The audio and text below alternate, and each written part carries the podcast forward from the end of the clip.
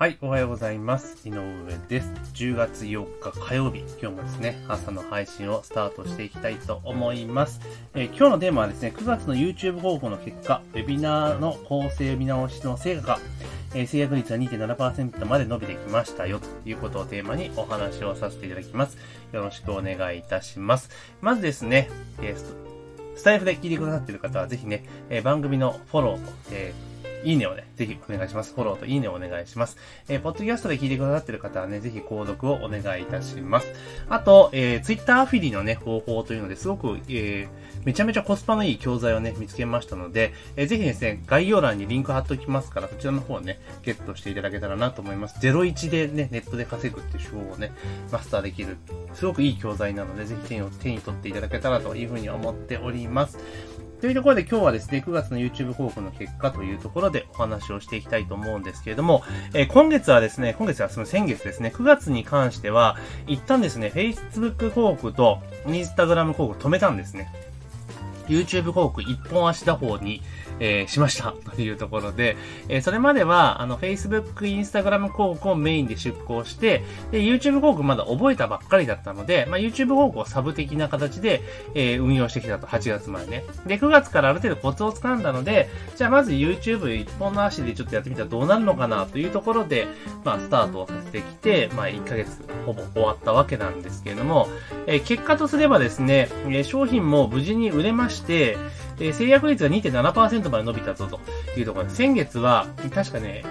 本売れなかったのかな？ゼロだったのかな？で今月2本売れたというところなんですね。で、2本売れたというところはね、何に対して売れたかって制約率出してるかっていうと、いや、そこで、えー集約した数ですね、リストが集まった数の中から、えー2本売れたぞというところなんですけども、えー今月はですね、えっと、73件リストを取得することができました。えー73件ですね。で、1リストあたりの取得単価が、えー1217円というところで、まあまあ、悪くないですね。1217円。今時でも相場よりちょっかん安いかなというところではあります。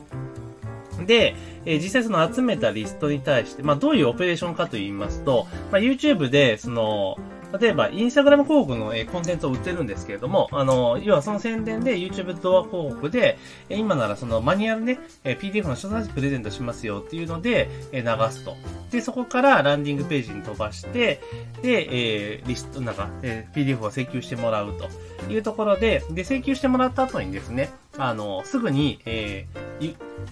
ウェビナーのページに誘導してるんですよ、ウェビナーに。で、45分ぐらいのウェビナーのページに誘導して、そのウェビナーの最後にですね、約3万円の、コンテンツを、まあ、セールスをしているというところなんですね。で、今までは、えーその広告でね、例えば Facebook、Instagram 広告で集めたリストに対しては、え PDF を配って、リスト登録も全く同じオペレーションです。要はランディングページに飛ばして、え小冊子プレゼントでですよってので PDF を渡すと。で、それで画面が、要はオプトインした後にどうしてたかっていうと、そこでは通常はだいたい3000円ぐらいのコンテンツをワンタイムオファーで販売をして、で、それで購入してくださった方に、えー3万円の教材を売るっていうのが基本線だったんですね。だからワンタイムオファーで買わなかった場合っていうのは、その後の3日間ぐらいのステップメールで、えーさらに追加のセールスをするっていう立て付けになってました。ただ今回 YouTube に切り替えるにあたってですね、あの、YouTube って基本的に動画を見ているプラットフォームじゃないですか。もう動画見る姿勢があるわけじゃないですか。ってことは、えーウェビナーに誘導したとそのまま視聴ね、連続で視聴してもらえる可能性非常に高いだろうという想定、思惑があったんですね。で、もちろんそういう話もよく聞いてましたので、あ、だったら、ワンタイムオファーで、3000円ぐらいのコンテンツ売るんだったら、もう動画見てくれるっていう流れであれば、もうそのまま、えーウェビナーに誘導してね、で、そのウェビナーのケツでセールしてしまったら、えー、その3000とかじゃなくて、01個プラスして3万円ぐらいの教材が売れるんじゃねえか、という仮説のもとにですね、まあ、スタートしたわけなんですね。で、まあ、いきなりそんなね、YouTube 広告もね、不慣れなものですから、えーちょっといろいろやらなきゃいけないなっていうところで、あの、8月から取り組み始めて、で、えー9月丸々やって、8月いろいろね、ちょっと使い方、1ヶ月ぐらい使って、まあいろいろ使い方とかね、設定方法とか学んでいって、で、9月からいよいよ本格的に運用みたいな感じになったわけなんですね。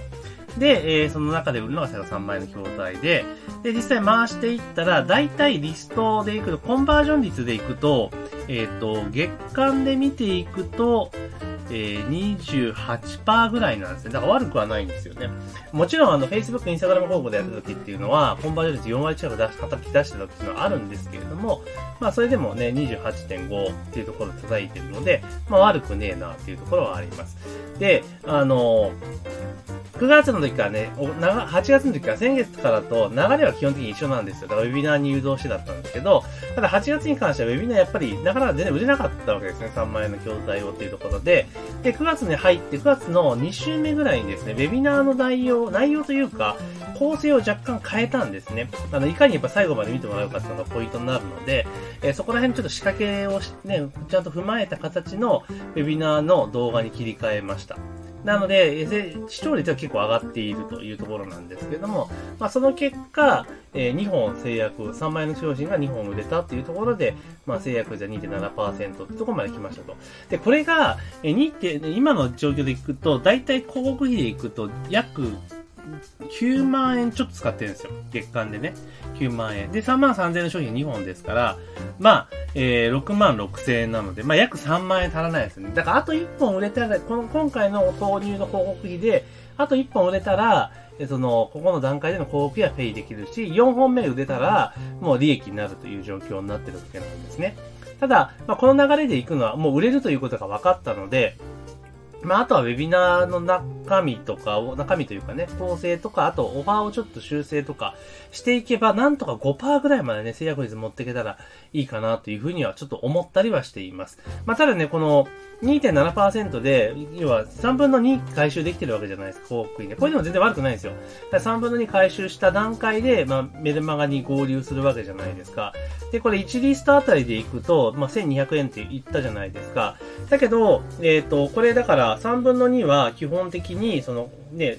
広告の段階でね、回収終わっているので、そうすると1リスト400円ぐらい取れてるよねっていう話じゃないですか。うん。なので、まあそう考えると、全然悪くねえな。で、この後ね、メインのメルマガに合流した後に別の商品購入くだされば、まあその後それ全部利益になるので、まあこの展開ひどく悪くないな、というふうに私は思っています。なので、YouTube 広告を使った流れでいくときはですね、もういきなり商品売った方がいいんだな、っていうのは、いきなりというか、一回オプトインさせた後に、ワンタイムオファーで2、3点の商品売るんじゃなくて、ちゃんとセミナーね、ウェビナーをかまして、高単価帯の高額帯の商品、まあ中、高価、中価格帯ですね、3万円ですから。ぐらいの商品を、まあ、はめていくのがちょうどいいのかなというふうに思いました。で、3万円の商品も売れるんだなと、広告から。うん、いきなりでもね。やっぱりウェビナーで、その、ある程度教育というか、えー、問題提起とかしっかりとかすればね、入れば、あ、売れるんだなっていうのはちょっと改めて分かったなというところなんですね。で、やはり最近ね、どうしてもメールってなかなか開かなくなってるじゃないですか。ね。